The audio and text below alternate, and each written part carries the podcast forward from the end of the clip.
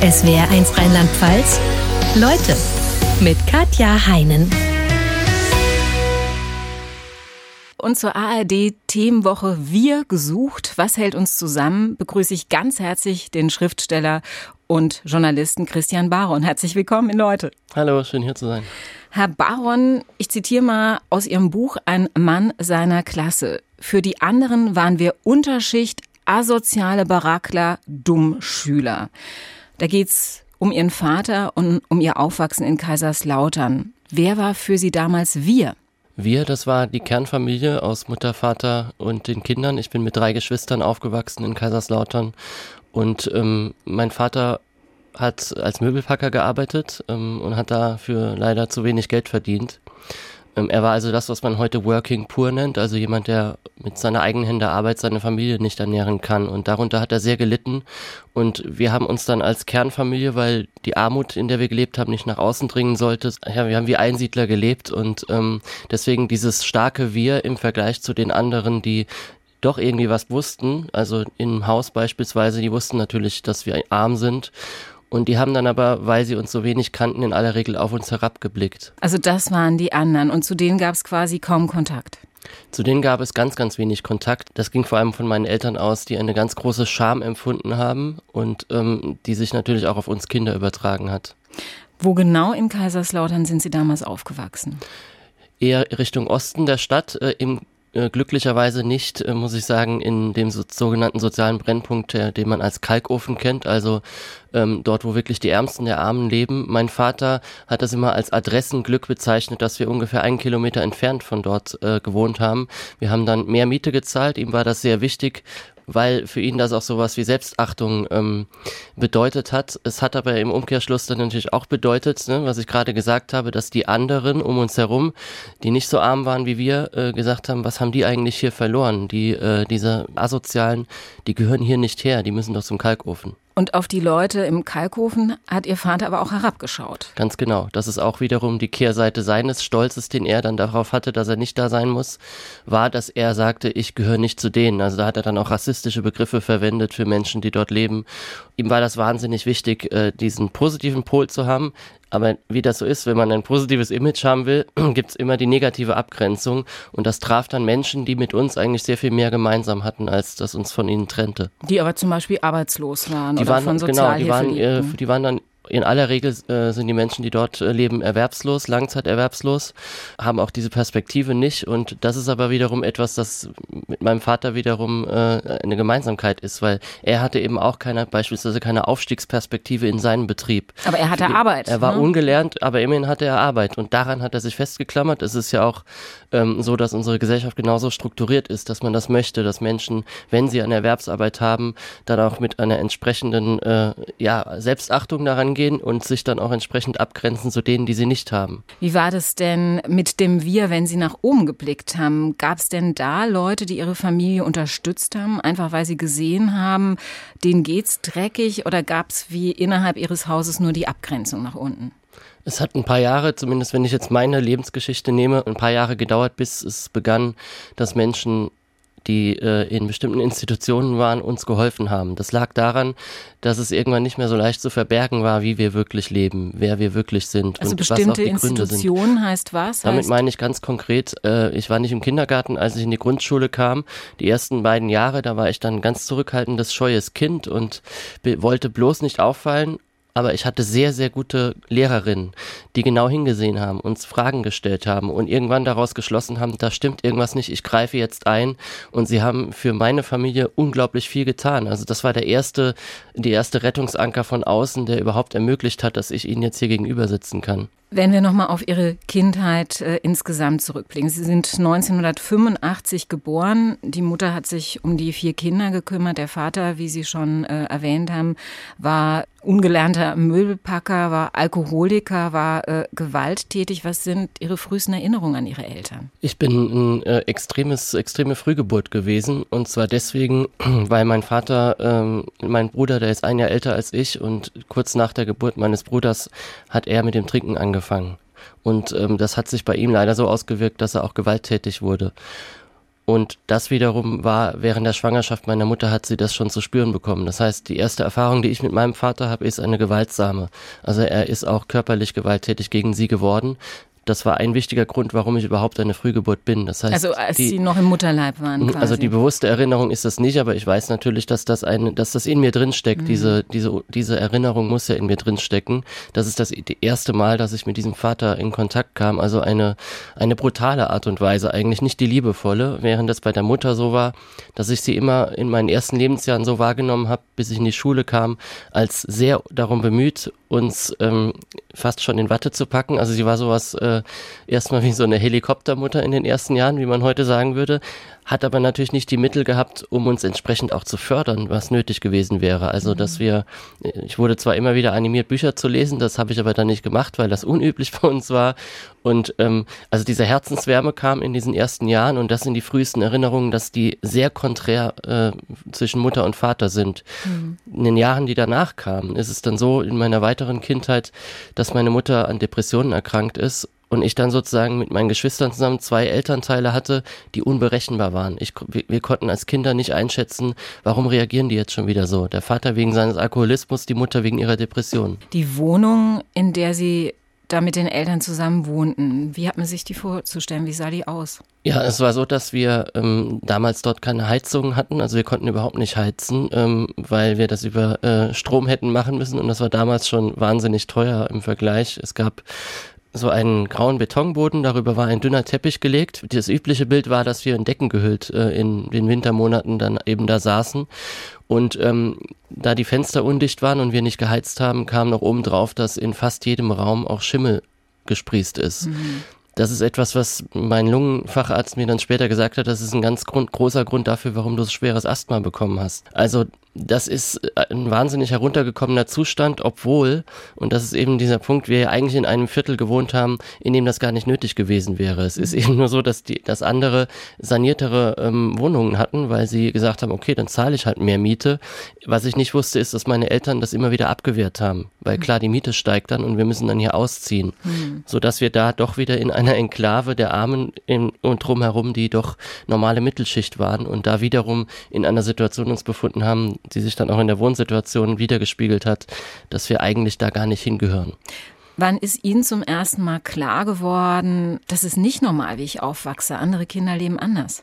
Ja, ich hatte ja gesagt, dass ich nicht im Kindergarten war.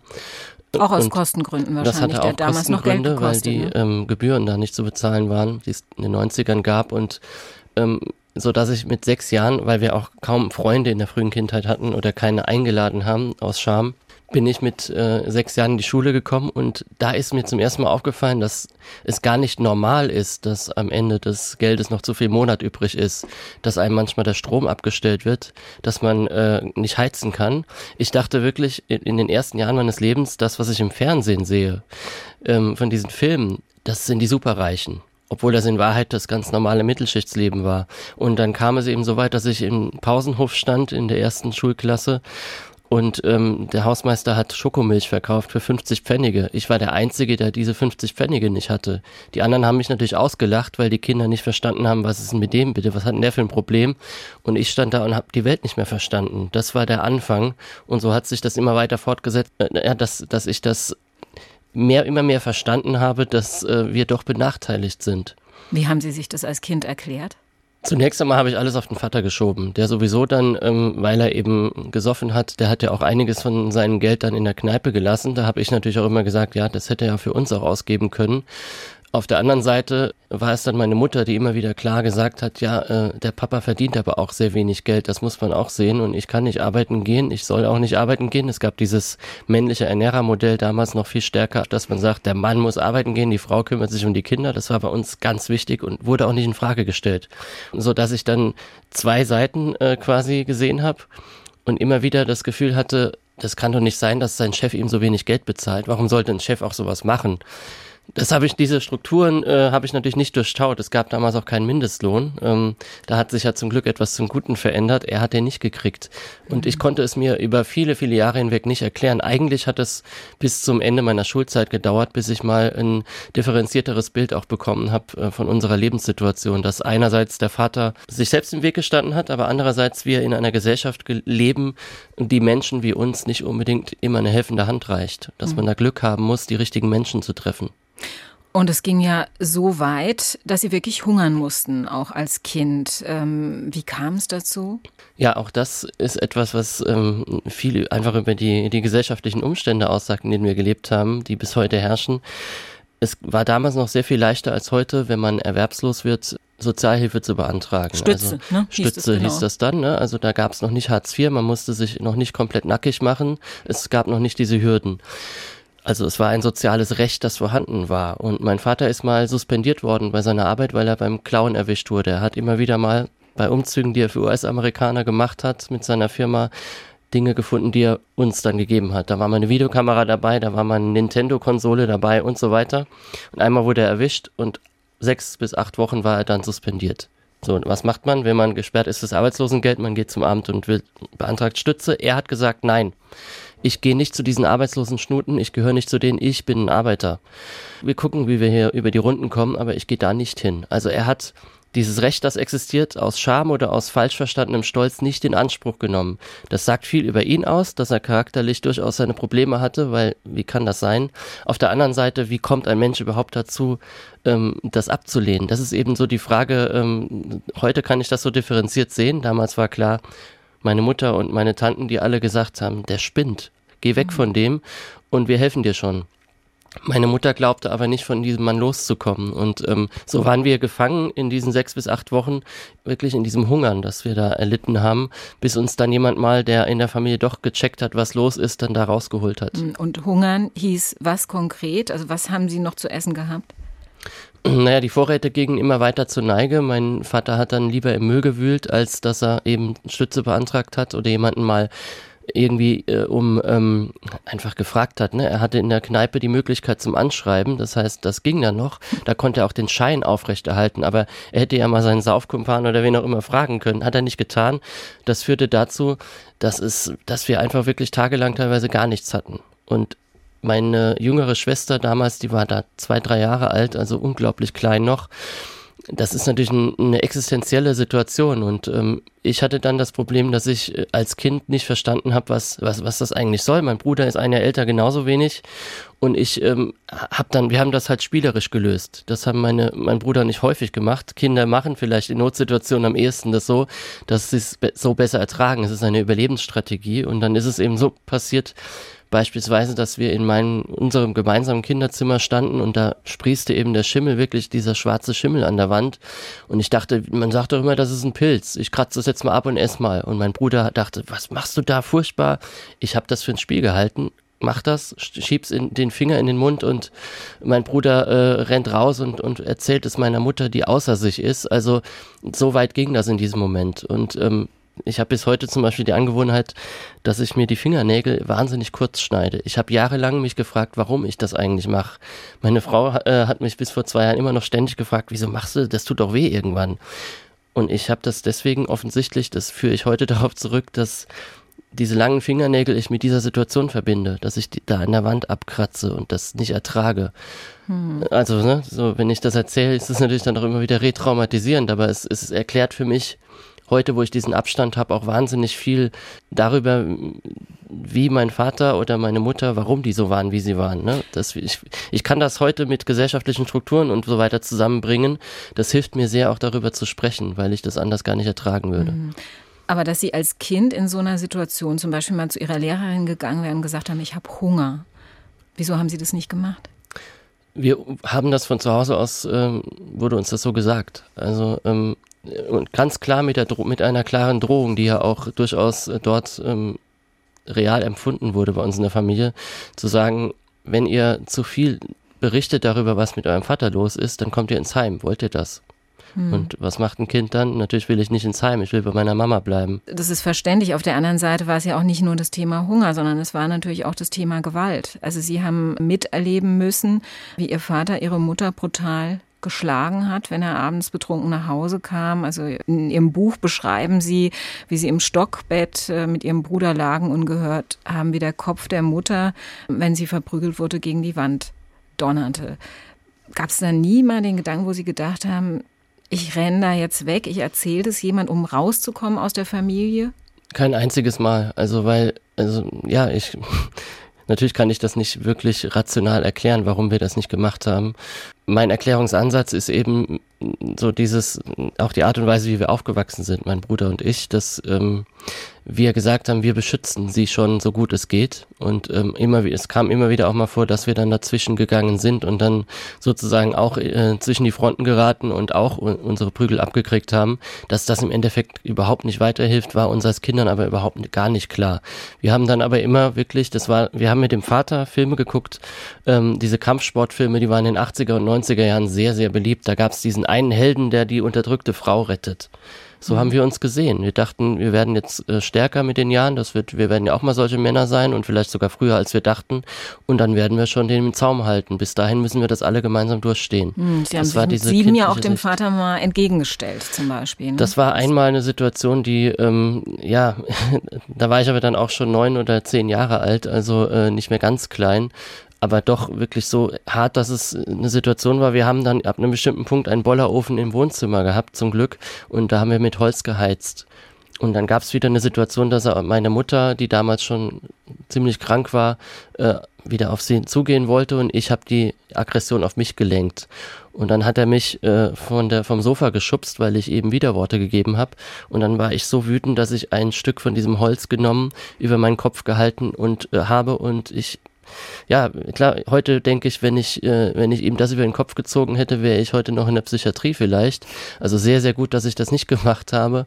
Aber es sagt auch wieder sehr viel aus, was, was ein, mit einem Kind so eine Situation macht, weil, weil es wirklich für mich wie eine Gefangenschaft im Nachhinein auf jeden Fall sich anfühlt, wenn ich daran zurückdenke, weil es keinen Ausweg gab. Also äh, wir waren ja komplett ohnmächtig und ähm, da, das, weil Sie das vorhin auch nochmal angesprochen haben mit den Lehrerinnen, es gab dann ja nicht nur die Lehrerinnen, die später eingegriffen haben. Ich wurde äh, von innerhalb und außerhalb der Familie wurden wir quasi gerettet. Wenn meine, äh, mein Vater nicht ab einem bestimmten Punkt ähm, sich zurückgezogen hätte, weil meine Mutter schwer krank wurde und er sie nicht pflegen wollte, dann weiß ich nicht, wie das ausgegangen wäre. Es wäre auf jeden Fall nicht, nicht wirklich gut ausgegangen und ich hätte auch äh, diesen schulischen Weg nicht gehen können. Da brauchte es die Rettung, weil von allein wäre da nichts passiert. Was war denn mit den Nachbarn in dem Haus? Die müssen doch mitbekommen haben, dass ihre Mutter zum Beispiel brutal geschlagen wurde. Hat sich da nie jemand mal eingemischt? Leider nicht. Also es gab eine Nachbarin, die direkt gegenüber von uns wohnte, die selbst solche Probleme hatte mit häuslicher Gewalt.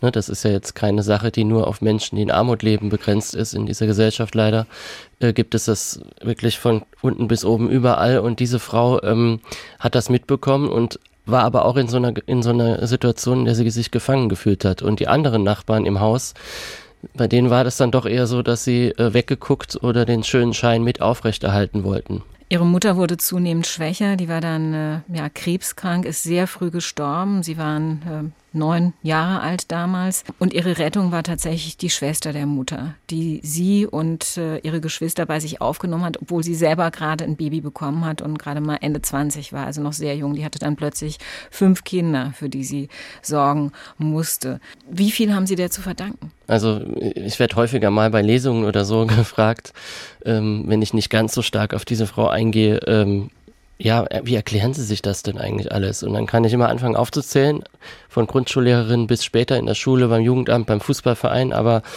der Mensch, auf den eigentlich alles zurückzuführen ist, ist Tante Juli, die jüngere Schwester meiner Mutter, die damals, als meine Mutter im Sterben lag, 29 war, selbst schwanger mit ihrem eigenen Kind. Sie dachte gerade, jetzt geht äh, das Leben für mich auch richtig los.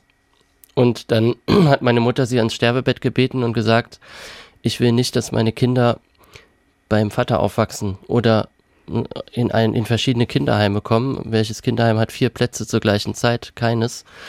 Du musst sie aufnehmen und die müssen bei dir aufwachsen und du kriegst das schon hin. Sie hat Ja gesagt und was eben unglaublich beeindruckend ist, ist, dass sie Wort gehalten hat. Also diese Frau hat eine, eine, eine menschliche Kraft aufgebracht, die so Beispiel, also das ist beispiellos. Ich habe so jemand vorher und nachher nicht mehr kennengelernt. Sie war selber eine einfache und Frau, sie war die selbst, als Putzfrau äh, gearbeitet. Hat, selbst hat sie als Putzfrau gearbeitet. Ähm, Damals noch ähm, war man als städtische Angestellte, der sie war, war man dann noch, also da hat man gar nicht so schlecht verdient, wie das heute wäre, aber diesen Job musste sie dann natürlich aufgeben, weil wir waren alle noch, äh, wir, wir haben dringend Betreuung gebraucht, so und das ging nicht, ließ sich nicht vereinbaren, das hat sie auch gemacht. Und unter der Obhut des Jugendamtes zwar, die haben uns dann auch finanziell unterstützt, aber die ganze Erziehungsarbeit, die Sorgearbeit, die hat nur sie gemacht und ähm, ne, sie hat, wir haben dann auch mal beim Jugendamt gesessen, als es um den Übergang von der äh, Grundschule in die weiterführende Schule ging es gab Probleme, mich auf ein Gymnasium zu kriegen. Und ähm, dann sagte der Jugendamtsmitarbeiter auch, ja, die Noten sind jetzt auch nicht so, dass er unbedingt aufs Gymnasium muss und äh, was, wenn er dann nicht mitkommt und so. Ich bin dann auf einer Gesamtschule gelandet, äh, die, der Gesamtschule in Kaiserslautern, die eine gymnasiale Oberstufe hat, weil meine Tante es so wollte, weil sie gesagt hat, der Junge wird Abitur machen, wenn er es will, ob sie es wollen oder nicht. Und auch da hat sie Wort gehalten. Also es ist eine unglaublich beeindruckende Persönlichkeit. Hm. Bis heute übrigens. Die hat für sie und für die anderen Geschwister richtig gekämpft. Also ich finde auch die Szene schön in ihrem Buch, äh, in dem klar ist, der Junge hat Talent zu schreiben und da greift sie beherzt zum Hörer und ruft bei der Rheinpfalz ein in ja, Kaiserslautern und sagt, mein Neffe, der ist super talentiert, kann er nicht mehr für euch arbeiten? Und es hat geklappt. Ja, ich, ich konnte es nicht fassen. Ich stand daneben und habe gedacht, das macht ihr jetzt nicht wirklich. Und dann hatte sie auf einmal wirklich den äh, Peter Lenk an, an der Strippe, den äh, Sportredakteur, den ich damals schon sehr bewundert habe, in Rheinpfalz, der immer über den ersten FCK geschrieben hat. Und dann sagte dem sowas wie, ja, äh, haben Sie etwas Schiss, dem eine Chance zu geben? Ich war 17, also und, und auf einmal kriege ich wirklich einen Auftrag und schreibe über die Basketballfrauen des ersten FCK einen Artikel und habe danach dann jahrelang als fester freier Mitarbeiter für die Rheinpfalz geschrieben. Das ist toll, ne? Von mir selber aus hätte ich das nie, ich hätte mir das nie zugetraut. Äh, also auch das habe ich ihr zu verdanken, dass ich, ich bin ja heute hauptberuflich Journalist. Das geht also auch auf diese Frau zurück. Der Kontakt zum Vater war in der Zeit, in der Sie mit Ihren Geschwistern bei der Tante lebten, quasi überhaupt nicht vorhanden. Woran lag das? Hat er den nicht gesucht? Ja, es war so eine On-Off-Beziehung, würde man heute auch sagen. Äh, immer wieder mal gab es Phasen, da hat er sehr intensiv den Kontakt gesucht. Ähm, dann gab es dann eben Situationen, dass äh, das Jugendamt es nicht unbedingt wollte, zumindest nicht unkontrolliert, dass sie gesagt haben, äh, es kann nicht sein, dass sie sich zwei Jahre nicht melden und dann, ähm, ohne dass irgendwie die Tante oder jemand anders dabei ist, treffen sie die. Das geht nicht. Mhm. Und dann wurde, gab es den Versuch, das in geordnete Bahnen zu lenken, dass man sich langsam annähert und auf einmal war er wieder weg und das wieder für zwei Jahre. Und das war für uns natürlich wahnsinnig hart, weil ähm, ich mir schon immer gewünscht habe, dass der Kontakt zu ihm wieder stärker wird, weil ich, ich sage immer, ähm, wir hatten auch Oasen des Glücks in dieser verwüsteten Kindheit. Das ist nicht, ich würde niemals sagen, ich habe eine total unglückliche Kindheit gehabt, so verrückt das auch klingen mag. Und zwar deswegen, weil ich mich sehr stark an die guten Situationen erinnern kann, wenn wir zusammen Fußball geguckt haben, wenn wir zusammen eben Nintendo gespielt haben, weil mein Vater diese Konsole da geklaut hat was andere Kinder unglücklich gemacht haben mag, aber für uns war das auch eine Rettung. Es hat uns Prügelnächte erspart, in denen wir, ich habe meinen Vater da so gesehen, wie ich ihn immer haben wollte und weil ich wusste, dass er so sein konnte, mhm. wollte ich, dass er genauso wieder in mein Leben tritt und da bitte auch bleibt. Nicht mehr saufen, nicht mehr prügeln, sondern ähm, so wie er auch sein konnte. Das, Mit dem Sohn diesen, Super Mario spielen. Richtig. Und diesen Glauben, den habe ich auch bis zum Schluss aufrechterhalten, also bis zum Schluss heißt, bis kurz vor seinem Tod aufrechterhalten können. Wie sehen Sie heute im Rückblick den Vater? Heute ähm, habe ich ein, also ich habe viele Jahre hinweg, vor allen Dingen nachdem ich dann Abitur gemacht und mit habe und mitten im Studium war, wollte ich nichts mehr von ihm wissen. Ich wollte, ich wollte auch gar nicht über ihn reden. Der, der Mann war für mich, er war tatsächlich auch dann irgendwann tot, aber er war auch für mich, hat nie existiert. Das war so meine, wenn ich mit Leuten darüber gesprochen habe, wer mein Vater ist, dann habe ich die Lebensgefährten meiner Tante genannt. So, das, das war ganz klar für mich. Und bis vor fünf, sechs Jahren mein Bruder irgendwann zu mir gesagt hat, ja, komm, du musst auch mal nachdenken. Unser Vater war halt der, der er sein musste, weil guck mal, wie der aufgewachsen ist mit viel gewalttätigeren Vater noch. Er hat keine Mutter und keine Tanten gehabt, die ihn gerettet haben. Also im Grunde hat mein Bruder mir zu dem Zeitpunkt dann auf einmal gesagt, was ich im Soziologiestudium auch mir hätte abstrakt aneignen können, nämlich der Satz, das Sein bestimmt das Bewusstsein, wie man im Marxismus sagen würde.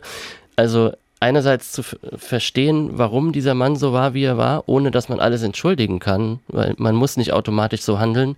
Aber ich habe dann einen Prozess in Gang setzen können, bei dem ich heute jetzt an einem Punkt angekommen bin, zu sagen, ich bin auf dem Weg, ihm zu verzeihen. Nicht, weil ich so großmütig und so ein toller Mensch bin, sondern weil es mir hilft, mich von meinem eigenen Schmerz zu lösen. Und das ist etwas, das mich sehr überrascht und das für mich auch heilsam ist, dass ich jetzt ein ganz anderes Bild auf ihn habe, zu sagen, okay, einerseits hat er, war er so, andererseits aber auch so. Ich kann jetzt sozusagen von einer objektiveren Perspektive auf diesen Mann gucken. Also Sie meinen, er hatte nie die Chance, anders zu sein, als er war. Gut, er hätte nicht unbedingt trinken müssen, ne? Nee, niemand muss trinken und niemand muss so werden, wie er geworden ist. Diese Gewalt, die er angewendet hat, den Frust, den er auf die Familie hin kanalisiert hat, hätte man auch anders angehen können. Das sind alles Dinge, wo ich sage, ähm, da kommst du mir nicht so einfach raus. Mhm. Aber die klar. Armut, meinen Sie, die hat sich quasi und vererbt von den Großeltern auf, auf ihn. Richtig, die, die, Armut und das Männlichkeit, das damit verbundene Männlichkeitsbild auch, das der Vater ihm vermittelt hat. Der Vater hat ihn quasi zum, zur Bundeswehr geprügelt, dass er da seinen Grundwehrdienst macht, obwohl er was ganz anderes tun wollte. Er hatte durchaus auch seine Ambitionen, aber er wurde dann eben reingedrängt in eine Rolle, und war dann da nach ein paar Jahren gefangen. Und du gehst auch mal schön äh, dort zu der äh, Firma, wo ich schon gearbeitet habe, als Packer. Da hast du alle Sicherheiten. Die gab es in den 70er Jahren vielleicht auch noch, aber das hat ja schon in den 80er Jahren nicht mehr gestimmt.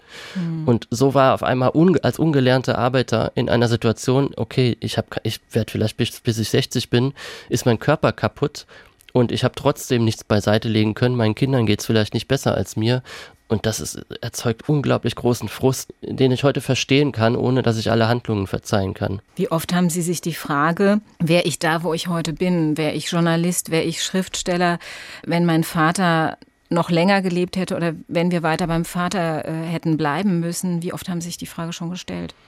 Sehr, sehr, sehr häufig. Es ist auch ein düsterer Gedanke, ähm, übrigens, der damit ganz eng zusammenhängt, ist, die Frage nicht nur der Vater, sondern wäre meine Mutter nicht so früh gestorben, dann hätte ich vielleicht nicht äh, Abitur machen und studieren können. Ich würde sogar sagen, ziemlich sicher nicht, weil ich nicht glaube, dass meine Mutter sich von diesem Mann hätte lösen können über die nächsten Jahre. Und dann wären wir eben wirklich auch weiterhin in dieser in dieser toxischen Familie gefangen gewesen und ich hätte mich garantiert ganz anders entwickelt. Mein Bruder und meine Schwestern genauso.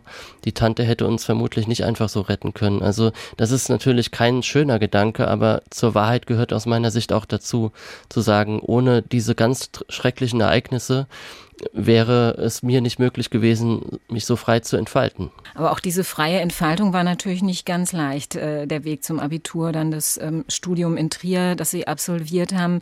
Sie haben sich oft wie ein Fremdkörper gefühlt, schreiben Sie auch in der eigenen Familie. Wie hat sich das geäußert? Ja, ähm, da ich der erste und einzige meiner Familie bis heute bin, der überhaupt äh, in die gymnasiale Oberstufe gegangen ist, war das von dem Punkt, als ich dann in die elfte Klasse gekommen bin, hat sich nach und nach alles geändert. Also ich habe auf einmal in Kaiserslautern spricht man äh, den pfälzischen Dialekt sehr breit, der ist ganz üblich.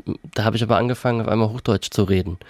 Und natürlich kam das zu Hause nicht gut an. Das war so das erste, der erste Marker, der festgelegt hat, ah, okay, da will jemand anders sein. Mhm. Und Sie das gehört nicht mehr zu dem Wir. Ne? Richtig, ne? nicht mehr zum Wir. Ah, äh, halt ich für was Besseres oder was? Solche Sachen kamen dann erstmal spielerisch, aber das hat sich ja dann verhärtet dadurch, dass klar wurde, okay, der geht diesen Weg tatsächlich. Und er wird, ich, ich dann irgendwann gesagt habe, okay, dann ziehe ich hier weg. Ich studiere nicht in Kaiserslautern, sondern anderswo ach, mach dich vom Acker und ähm, dann kam noch dazu, dass ich weiterhin für die Zeitung gearbeitet habe, was auch etwas ähm, ja, hochwertigeres gegolten hat, in Anführungszeichen, in meiner Familie. Und ähm, während der Bruder dann halt eine Ausbildung in einem Supermarkt macht äh, und mache ich dann solche Spirenzien womit, und so einen viel leichteren Job, wie das in dieser Denke eben drin steckt, mein Bruder hat halt dann über Jahre hinweg gedacht, mir, ähm, mir würde alles geschenkt werden und er habe es ganz schwer. Das ist natürlich eine äh, Sichtweise, die ich nicht teilen kann, weil mir wurde nicht alles geschenkt. Aber ich kann durchaus verstehen, dass das diese Konflikte äh, auslöst. Meine Tante hat selbst große Ambitionen gehabt, als sie ähm, 15, 16 war. Sie hätte auch gerne Abitur gemacht. Sie musste arbeiten gehen. Das ist also auch eine Wunde für sie, über die wir heute ganz offen sprechen können. Deswegen kann ich jetzt auch hier drüber reden. Aber da kam Neid ins Spiel ganz klar. Und damit konfrontiert zu sein als junger Mensch, der in der Pubertät auch noch sich befindet, ist natürlich wahnsinnig schwer. Und es gab durchaus auch ähm, Monate, einmal sogar mehr als ein Jahr, dass wir gar keinen Kontakt zueinander hatten, dass ich wirklich, ich habe in Trier studiert, dort geblieben bin und wir dann erstmal den Kontakt zur Familie hatte ich dann erstmal ganz abgebrochen. Und gleichzeitig haben Sie sich an der Uni auch komplett fremd gefühlt. Durch was? Also wie haben Sie gemerkt, ich bin anders als die, ich gehöre da nicht dazu? Ja, da habe ich diese, dieses Gefühl gehabt, das ich schon in meiner Kindheit hatte. Ich muss hier verbergen, wer ich wirklich bin. Und, und wenn man nicht ähm, zeigen kann, wer, also weil ich als Arbeiterkind äh, ist man an der Universität bis heute eben ein Exot. Es kommt fast nie vor, dass man, das normalerweise haben die Eltern auch studiert. Ähm, das ist heutzutage so und da wollte ich nicht auffallen. Ich habe aber am Anfang äh, in den ersten Monaten des Studiums vor allen Dingen. Ich habe ein ganzes Semester verloren, weil ich diesen spielerischen Umgang mit Bildungsgütern gar nicht hatte, den man als Kind in einem Akademikerhaushalt mitbekommt. Also ne, das fängt damit an, dass ich vor diesem Schild Universität stehe und denke, oh Gott, Hochschule heißt das hier, da habe ich nichts verloren und die anderen sitzen schon in der Kneipe beim Ersti-Wochenende und betrinken sich fröhlich. Ähm, ich war dann der Verkrampfte, ich, andere fragen mich, ey, was, mach dich doch mal locker, wir studieren, das ist doch cool. Und äh, ich konnte ja nicht sagen, warum ich so verkrampft bin. Also das war eine ganz schwere äh, Anfangsphase. Und es hat bestimmt zwei Jahre gedauert, bis ich Freunde hatte, denen gegenüber ich mich öffnen konnte. Und das war dann mein soziales Umfeld, das mich stabil gehalten hat in dieser Zeit. Sonst wäre ich zwischen den Stühlen quasi irgendwie zerquetscht worden. Wie ist es denn heute für Sie? Sie arbeiten als äh, Journalist äh, für die liberale Wochenzeitung Der Freitag. Ähm, Sie haben äh, mit Ein Mann seiner Klasse einen Bestseller geschrieben, haben inzwischen Ihr zweites Buch ähm, Schön ist die Nacht veröffentlicht. Also haben viele Erfolge vorzuweisen. Haben Sie nach wie vor Situationen, in denen Sie denken, boah, ich bin anders als die anderen, zwischen denen ich mich bewege im Alltag? Eigentlich habe ich jeden Tag, auch heute, äh, als ich zum Studio gegangen bin, das habe ich permanent dieses Empfinden, eigentlich gehöre ich hier gar nicht hin, was soll ich hier eigentlich? Dieses, das sind dann so ganz kurze Momente, in denen aufblitzt dieses Gefühl, ich habe gar kein Ticket für diesen Literaturbetrieb, für den Journalismus. Ähm, das ist eben äh, die gerade Linie, die ich seit meiner Kindheit kenne. Wir gehören nicht in dieses Haus. Das wurde uns da von außen unbewusst vermittelt. Jetzt wird es mir gar nicht wirklich vermittelt. Also weder Sie noch irgendjemand in meinem Arbeitsumfeld vermittelt mir dieses Gefühl, aber es steckt irgendwie in mir drin. Das ist wie dieses, ich vergleiche das äh, gerne damit, dass ich manchmal wache ich nachts auf und bin mir plötzlich meiner Sterblichkeit bewusst. Das ist so ein ganz kurzer Moment, der mich unglaublich schockiert, obwohl ich das ja jeden Tag weiß eigentlich. Aber ich verdränge bestimmte Dinge natürlich, weil wir Menschen so äh, nur so unseren Alltag bewältigen können. Und so verdränge ich immer wieder auch mal dieses, diesen Umstand, dass ich eigentlich das alles, ich bin eigentlich eben ein Fremdsprachler, sozusagen in dieser Welt der, der Akademiker.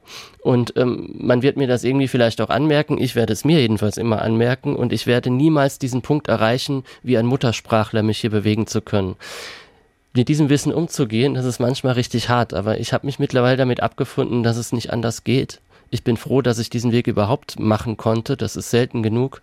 Und insofern äh, wechseln dann dieses Schockiertsein und die äh, Dankbarkeit dafür, den Job machen zu können, den ich machen will. Es wechselt sich permanent ab. Herr Baron, ich bin auf jeden Fall super froh, dass Sie hier sind und finde es auch ganz wichtig, weil Sie natürlich eine andere Perspektive mitbringen als viele Ihre Journalistenkollegen und ich auch mitbringen können, weil wir eben so nicht aufgewachsen sind wie Sie. Meinen Sie denn, es gibt zu wenig Berichterstattung in den Medien über die, die ganz unten sind in unserer Gesellschaft? Es gibt nicht zu wenig Berichterstattung über Armut an sich. Äh, das steht ständig sogar in der FAZ und so, aber eben immer abstrakt mit Zahlen und Daten. Und ähm, da kann sogar jemand, der ähm, noch bis vor ein paar Jahren geleugnet hat, dass es überhaupt Armut gibt, das jetzt nicht mehr leugnen.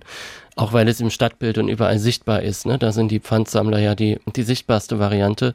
Ähm, worüber es aber tatsächlich aus meiner Sicht viel zu wenig Berichterstattung oder Reportagen gibt, ist eine realistische Darstellung wie das Leben da unten, sage ich jetzt mal, wirklich ist. Also da gibt es die stereotypisierten Darstellungen, die man bei RTL 2 im Privatfernsehen findet oder sonst wo.